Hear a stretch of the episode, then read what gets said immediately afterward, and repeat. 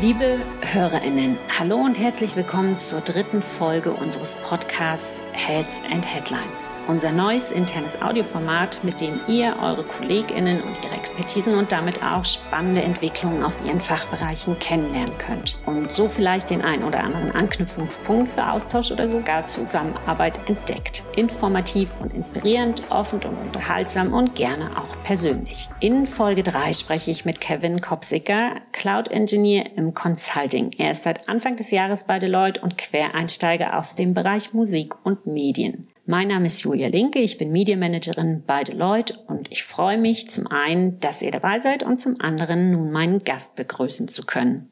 Hallo Kevin, schön dich zu sehen. Moin, schön hier zu sein, Dankeschön. Wir haben ein Thema mitgebracht, das bei den bereits gefallenen Stichworten zu deiner Person, Cloud Engineer, Musik und Medien, so glaube ich, niemand erwarten würde. Ein Thema, das sehr kontrovers und vor allem auch emotional diskutiert wird. Wir sprechen heute über die gendergerechte Sprache.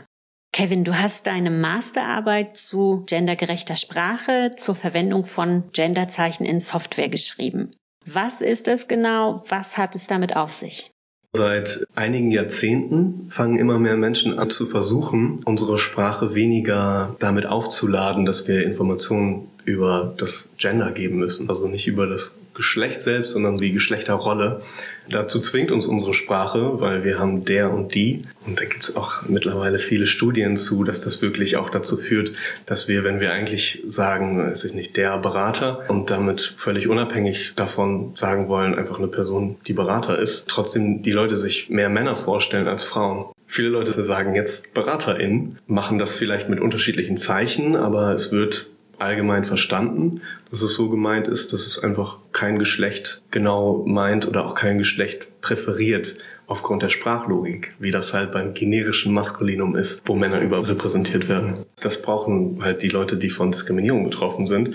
Und meiner Meinung nach brauchen es alle, weil wir eine Sprache brauchen, mit der wir auch abbilden können, wie komplex unsere Gesellschaft geworden ist. Und wenn wir das nicht schaffen, dann haben wir gewisse Möglichkeiten nicht, uns auszudrücken. Ich glaube, wenn man bei Instagram guckt oder bei TikTok, je nach Filterblase, wird da zwischen 0 und 100 Prozent gegendert. Es wird auch nicht gegendert, aber trotzdem über Gendern gesprochen machen. Das äh, ist wirklich spannend, wie weit sich das schon verbreitet hat. Seit wann beschäftigst du dich mit dem Thema? Ich habe 2020, gerade als Corona losging, bei Apple angeheuert und da war unser großes Projekt vom generischen Maskulinum umzustellen zu gendersensibler Sprache. Und das bedeutet natürlich einmal, dass man eher so neutralisierende Formen benutzt, also dass man auch mal von Studierenden spricht. Auf der anderen Seite lässt sich gendersensible Sprache nicht nur mit so einer Vermeidungstaktik umsetzen, sondern man braucht wirklich Formen, die man dann auch für zum Beispiel das Wort Nutzer benutzen kann. Das wird so NutzerInnen und deswegen musste da auch ein Genderzeichen dann eingesetzt werden.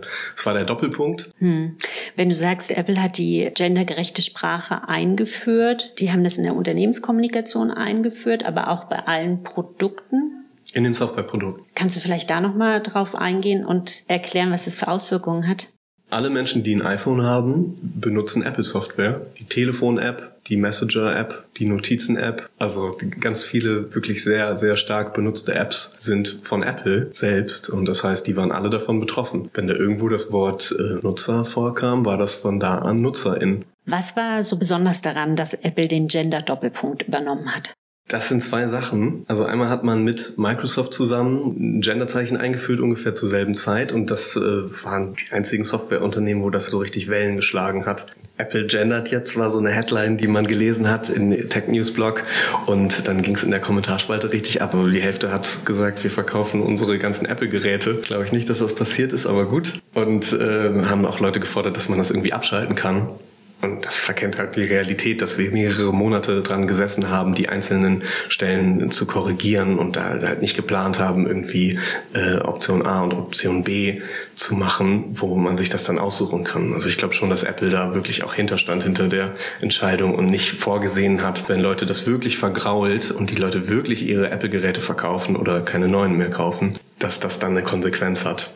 Und der andere Punkt ist, dass es in Apps und in Software sehr krasse Platzbeschränkungen gibt. Also man muss sich dafür für eine Sprache entscheiden, die möglichst knapp und kondensiert ist. Denn wenn man aus dem Englischen eine App ins Deutsche übersetzt, dann wächst die allein schon um neun Prozent an, so im Schnitt. Also so Beispiele wären back wird zu zurück. Das sind plötzlich schon zwei Zeichen mehr, oder irgendwie 150 Prozent der Zeichen. Stopp wird anhalten, da wird's noch mehr. Und äh, ja, typischerweise halt User auch ein schönes kurzes Wort mit vier Zeichen, daraus wird Nutzer. Und da hat man sich sicherlich auch kurz überlegt, ob man daraus jetzt vielleicht Nutzer und Nutzerinnen macht. Aber das muss man dann halt direkt verwerfen, wenn man weiß, okay, in der Software muss ich gucken, dass das schön knapp wird, sonst werden Sachen einfach abgeschnitten oder werden irgendwie dicht gedrängt, gehen über irgendwelche Beschränkungen hinweg und da muss man dann gucken, dass man eine Kurzform findet. Es gibt diese berühmte Kurzform, die der Duden auch erlaubt. Das wäre dann Nutzer slash Bindestrich in. Aber ich glaube, das war bei Apple dann auch keine besonders beliebte Idee, weil, also nicht nur weil es zwei Zeichen sind im Vergleich zu den Genderzeichen, sondern auch weil es halt immer noch binär ist. Also es schließt immer noch nur die weiblichen und die männlichen NutzerInnen ein. Ähm, deswegen denke ich mal, dass so, das auch eine Zeitgeistfrage war, dass Apple da gesagt hat, nee, wir möchten auch gezielt Menschen aus der LGBTQ Plus Community ansprechen und inklusiv sein das ist auch was, was innerhalb der Firma gelebt wurde. Und ja, das wurde dann auch übertragen auf die Kommunikation nach außen oder die Kommunikation halt in den Apps selbst. Kevin, bevor wir zu den Ergebnissen deiner Untersuchung kommen, gehen wir in eine kleine Schnellfragerunde, in der wir in kurzer Zeit ganz viel über dich erfahren können. Gerne. Ich stelle dir zehn Fragen, die du bitte möglichst knapp beantwortest. Ich bin gespannt und du jetzt hoffentlich bereit. Es geht los. Okay. Wo bist du geboren? Hannover. Dein Lieblingsfach in der Schule? Musik war immer mein Lieblingsfach. Deutsch noch, Deutsch auch noch. Dein erster Job? Software-Tester. Dein letztes Buch? Ich habe so einen Kurzgeschichtenband von Robert Musi gelesen, der hieß Die Amsel. Die beste App auf deinem Handy? YouTube. Dein liebstes Reiseland? Portugal. Zu welcher Musik tanzt du? Ähm, so Indie, Folk, auch gern mal Hip-Hop. Welche verborgenen Talente hast du? Ich habe eine eingebaute Autokorrektur. Da kommen wir gleich nochmal drauf zurück. Welche Superkraft hättest du gerne?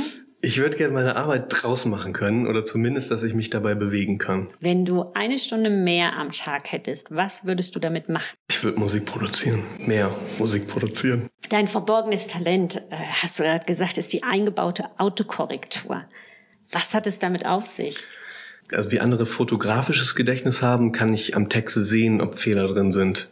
Also das dauert bei mir wirklich Millisekunden und äh, ich sehe, ob die richtigen Anführungszeichen benutzt wurden oder ob das, ob das Komma äh, richtig sitzt äh, bei der Exklamation oder was auch immer. Ich war echt richtig schlimm in der Schule. Ich bin auch meiner Deutschlehrerin super auf den Geist gegangen. Das war gerade so, wo die Pubertät anfing. Auch so andere sind irgendwie Punker und ich habe ich hab irgendwie absichtlich seltene Fehler in meine Aufsätze eingebaut, um meine Deutschlehrerin zu testen. Wie charmant von dir. Ich hatte, ich hatte, ich hatte super viele Freundinnen in der Schule. wenn ich das alles so höre, denke ich als studierte Linguistin, dass du mir eigentlich nicht so fachfremd sein müsstest. Aber natürlich weiß ich auch schon, dass dem nicht so ist, denn du hast deinen Master in Medien- und Musikmanagement abgeschlossen. Was heißt das genau? Ich habe mich natürlich nicht da eingeschrieben, weil ich was mit Linguistik machen wollte, aber ich habe mich sehr gefreut, dass es auch oft in die Richtung ging. Also im Bachelor war es noch viel so rumhängen, mit der Band rumfahren und Musik machen. Aber es war dann auch äh, gerade im Master viel Kommunikationswissenschaften, Journalistik war mit dabei und dazu gehören dann halt auch Sprachwissenschaften immer dazu und ich fand es immer schon spannend. Also ich habe zum Beispiel auch als SHK bei einem Prof gearbeitet, wo ich Fachaufsätze lektorieren musste und der hat Französisch und ja Französisch und Deutsch eigentlich hauptsächlich äh, untersucht. Ja, der hat gesagt, Programmiersprachen sind das eigentlich wahre im Moment. Jetzt lass uns mal einen kleinen Sprung weitermachen, weil beim Thema Programmiersprache bist du ja dann auch geblieben. Ja, genau, deswegen bin ich jetzt bei Deloitte angelangt. Du bist seit Anfang des Jahres dabei in der Softwareentwicklung. Genau, ich wollte quer einsteigen in die Softwareentwicklung, habe dann das Glück gehabt, dass ich auf Kevin Bär gestoßen bin, der mich zum Bewerbungsgespräch eingeladen hat und äh, ja, dann mir vertraut hat, dass ich hier ja, Cloud Engineering machen kann. Deswegen darf ich mich jetzt bei Deloitte an der Cloud versuchen, also so vor allem so in Richtung APIs. Da muss ich gleich nochmal nachhaken, was sind APIs? Wenn ich das jetzt schon super erklären könnte, dann hätte ich, glaube ich, nichts mehr zu lernen. Aber die werden genutzt, um verschiedene Softwarebereiche miteinander kommunizieren zu lassen. Und dafür braucht man auch so einen gewissen Grundstock an Programmierfähigkeiten.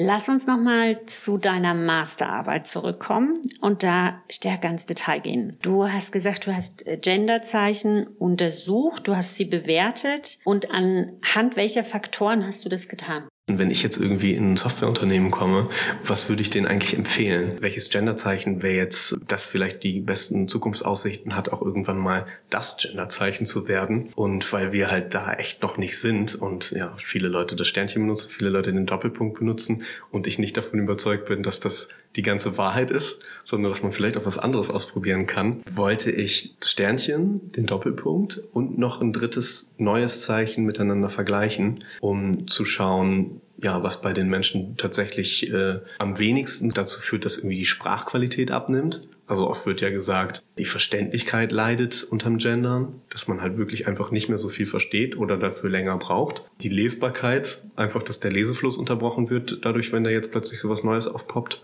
und auch einfach die Ästhetik. Dass die Leute sagen, es verhunzt die Sprache. Das ähm, wollte ich mal auf den Prüfstand stellen. Und dann natürlich auch die Frage, welche Zeichen sind wirklich inklusiv oder gibt es da überhaupt Unterschiede? Und was hast du herausgefunden? Was würdest du einem Softwareunternehmen empfehlen? Ich war tatsächlich sehr überrascht von den Ergebnissen, denn das waren gar nicht so viele oder zumindest keine großen Unterschiede. Ich habe dann als drittes Genderzeichen den Mediopunkt mir ausgesucht. Das ist wie im Lexikon einfach der Punkt zwischen den Silben, nur halt jetzt als, als Genderzeichen eingesetzt, der tatsächlich auch in Frankreich in der Écriture inclusive schon Verwendung findet. Also da ist der einer der Genderzeichen überhaupt. Und ähm, der hat irgendwie für mich so was total Elegantes, dass das halt einfach nur so ein kleiner Punkt ist. Schön unaufdringlich, vielleicht nicht so disruptiv, aber ähm, hat halt irgendwie eine Qualität, wo ich mir hätte vorstellen können, ja, es könnte auch genau dieses Zeichen werden, gerade weil man den schon in Lexika verwendet. Oder zum Beispiel in der, in der leichten Sprache. Viele Behörden zum Beispiel bieten ja auch ihre Texte in leichter Sprache an und da trennt man tatsächlich zusammengesetzte Nomen mit so einem Punkt. Und dann dachte ich ja, eigentlich ist das ja schon in der deutschen Sprache verbreitet, jetzt nur noch nicht in dem Bereich. Ähm, sollte man mal gucken, ob das auch funktioniert. Und der hat tatsächlich besser abgeschnitten in den, äh, im Punkt Lesefluss und im Punkt Inklusivität als der Doppelpunkt. Aber auch nur knapp.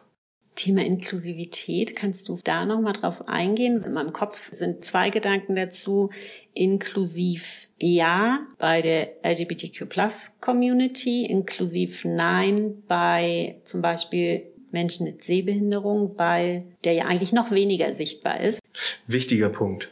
Ich muss da direkt zugeben, dass ich das auch nicht gut untersucht habe an der Stelle. Ich habe nur abgefragt, wie das Inklusionsempfinden ist, das mhm. Persönliche. Mhm. Fühlst du dich ausgeschlossen oder fühlst du dich besonders angesprochen von der App, wenn die Genderzeichen hat oder generisches Maskulinum. Und meine Studie war ja nur auf den Bereich Software ausgelegt und äh, hat dann natürlich auch einen Kontext, wo noch ganz viele andere Informationen mit drinstecken. Also ich habe das untersucht, indem ich äh, eine App programmiert habe, ähm, eine, eine Musikstreaming-App und da kann ja auch exklusiv sein, wenn du schon irgendwie, wenn da was von dieser steht oder von Tidal steht und du davon noch nie gehört hast, dann kannst du ja schon zum Beispiel, wenn du einfach nicht so viel mit Musikstreaming zu tun hast, hast du da schon ein anderes Inklusionsgefühl und das hat gar nichts mit den, mit der Sprache zu tun oder mit den Genderzeichen zu tun. Da müsste man das dann doch mal isolierter untersuchen und wirklich nur einzelne Sätze vorlegen, wenn man allgemeinere Ergebnisse haben möchte. Wie hat sich deine persönliche Kommunikation, deine eigene Sprache in den letzten Jahren verändert, wenn du dich auch so intensiv mit dem Thema beschäftigt hast?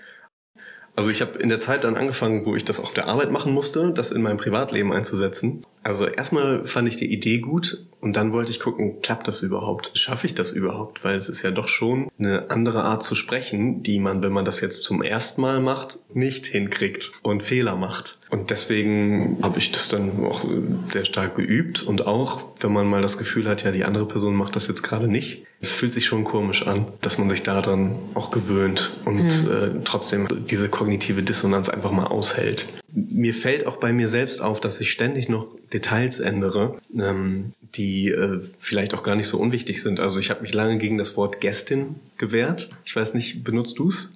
Ich benutze es. Ja, ja. ich habe dann gemerkt, so, hm, das benutzen eigentlich ganz schön viele Menschen mittlerweile. Warum wehrst du dich immer noch so sehr dagegen? Und habe dann selber noch mal kurz recherchiert und bin dann direkt drauf gestoßen, so selbst die Gebrüder Grimm, die Mitte des 19. Jahrhunderts das erste deutsche Wörterbuch zusammengetragen haben, wo sie durch Deutschland gezogen sind und den Sprachgebrauch dokumentiert haben, die haben gesagt, ähm, ja, es gibt das Wort Gästin. Das ist vielleicht eingeschlafen in den letzten 200 Jahren. Und äh, ich habe das dann auch an dem Beispiel Freund, Freundin mal besser verstehen können. Es gab früher auch nur das Wort Freund. Es gab nicht das Wort Freundin. Und auch das es musste erst entstehen. Also gerade bei der Gästin oder beim Gast ist es ja so, dass man über die Person häufig direkt spricht oder die sogar direkt anspricht. Und da gibt's dieses tolle Gender-Relevanz-Modell vom Duden, das sagt, ähm, umso näher quasi die Art der Ansprache ist oder der, der Referenz, wie man über oder mit einer Person spricht, desto eher das auf eine tatsächliche Person sich bezieht, desto wichtiger ist es, dass man da halt auch die richtige Ansprache findet. Und umso weiter das weggeht, desto weniger wichtig wird das. Das heißt nicht, dass es nicht wichtig ist, mhm. aber das heißt dann, dass es da schon Situationen gibt, in denen zu gendern wichtiger ist. Gibt es Situationen, in denen du Ausnahmen machst, in denen du bewusst nicht genderst und darauf verzichtest? Ja, gibt's auf jeden Fall. Manchmal vergesse ich es einfach aus Gewohnheit. Gerade wenn man irgendwie in Situationen ist, wo man jetzt nicht noch den Speicher frei hat, um das jetzt auch noch zu machen. Denn man ist halt mit einer anderen Sprache aufgewachsen in dem Bereich, wenn es auch halt nur eine Kleinigkeit ist. Aber ähm, da schaffe ich das dann manchmal nicht. Bei meiner Oma mache ich es gar nicht. Die würde ich, glaube ich, damit komplett überfordern, weil da gehört natürlich auch eine politische Dimension dazu, die man auch irgendwie äh, thematisieren muss. Und da habe ich so jetzt bei, bei manchen Menschen entweder das Gefühl, dass die davon nichts wissen oder dass die halt sehr dagegen sind. Also die Situation gibt es tatsächlich auch, wo ich mich unwohl fühle äh, und das dann lasse. Hm. Aber eigentlich möchte ich das nicht. Eigentlich möchte ich auch da ein bisschen mehr äh, Rückgrat noch entwickeln in der Sache und mich dann halt für das Richtige einsetzen. Du hattest erst schon auch kurz erwähnt, dass sich ein Genderzeichen bisher noch nicht wirklich durchgesetzt hat, dass es mehrere Möglichkeiten gibt, inklusiv zu formulieren. Welche weitere Entwicklung siehst du an der Stelle? Wo wird das Thema hingehen? Kann man zum jetzigen Zeitpunkt nicht sagen. Ich kann eher sagen, was ich mir wünschen würde. Also ich würde mir wünschen, dass die Leute noch mehr darüber sprechen und tatsächlich dann auch vielleicht irgendwann so ein Punkt kommt, wo man merkt, dass die Gesellschaft nicht mehr so ist, dass man eine Sprache haben kann, die nur auf männlich und weiblich beschränkt ist und wo man vor allen Dingen immer die Aussage mittreffen muss, ob jemand männlich oder weiblich ist. Deswegen sehe ich die Genderzeichen als so einen Zwischenschritt, um das einfach den Leuten bewusst zu machen. Und was danach kommt, ich würde mir ja wünschen, dass es sich genauso entwickelt wie im Englischen, wo man halt einfach wieder eine schöne, kurze, knappe Form hat, die wirklich einfach genderinklusiv ist. Das einfach so abzuschleifen, dass nur noch ein Artikel übrig bleibt. Und wenn man das im Deutschen machen würde, würde vielleicht halt irgendwie das D übrig bleiben. Da mache ich mir aber keine Illusion, dass jetzt schon irgendwie Leute sagen würden, ja, das ist eine gute Idee. Das klingt bestimmt super, wenn wir alle nur noch von der Berater sprechen. Aber tatsächlich ist es einfach das, was im Englischen über 800 Jahre dann tatsächlich so passiert ist. Und vielleicht kann man sich das auch ein bisschen als Vorbild nehmen, die Sprache nicht so sehr mit Infos über Geschlechterrollen zu überfrachten. Du hast, Kevin, gerade das Wörterbuch der Geschwister Grimm erwähnt. Das ist ein aktuelles äh, Standardwerk. Also falls sich jetzt jemand intensiver mit dem Thema gendergerechte Sprache beschäftigen möchte, gibt es da ein Standardwerk, was du empfehlen kannst? Absolut. Äh, der Duden hat, glaube ich, 2019 äh, so ein Handbuch rausgegeben, Handbuch geschlechtergerechte Sprache. Das ist noch gar nicht so sehr auf dem Dampfer, dass man wirklich non-binär gendert, sondern sehr stark noch äh, so, es reicht doch, wenn man auch Frauen einschließt. Ich weiß nicht, ob das da in dem Punkt noch so zeitgemäß ist, aber alles, was man so zur Theorie lernt, ist auf jeden Fall echt sehr, sehr wertvoll mit ganz vielen Beispielen auch dafür, wie man ja angemessen und verständlich gendert, nennen die das im Untertitel. Und das kann ich nur empfehlen. Da habe ich auch viel gelernt draus und gucke da auch immer wieder rein. Herzlichen Dank dir, Kevin, für dieses spannende Gespräch. Vielen Dank, dass ich da sein durfte. Ich bin gespannt auch auf eure Meinung zum Thema. Welche Vor- und Nachteile seht ihr bei der Nutzung gendergerechter Sprache? Schickt mir gerne euer Feedback dazu. Und wenn ihr Lust habt, euer Thema mit uns in einer der nächsten Podcast-Folgen zu teilen, meldet euch ebenfalls bei mir. Mein Name ist Julia Linke und ich bedanke mich bei euch fürs Zuhören. Tschüss und bis bald.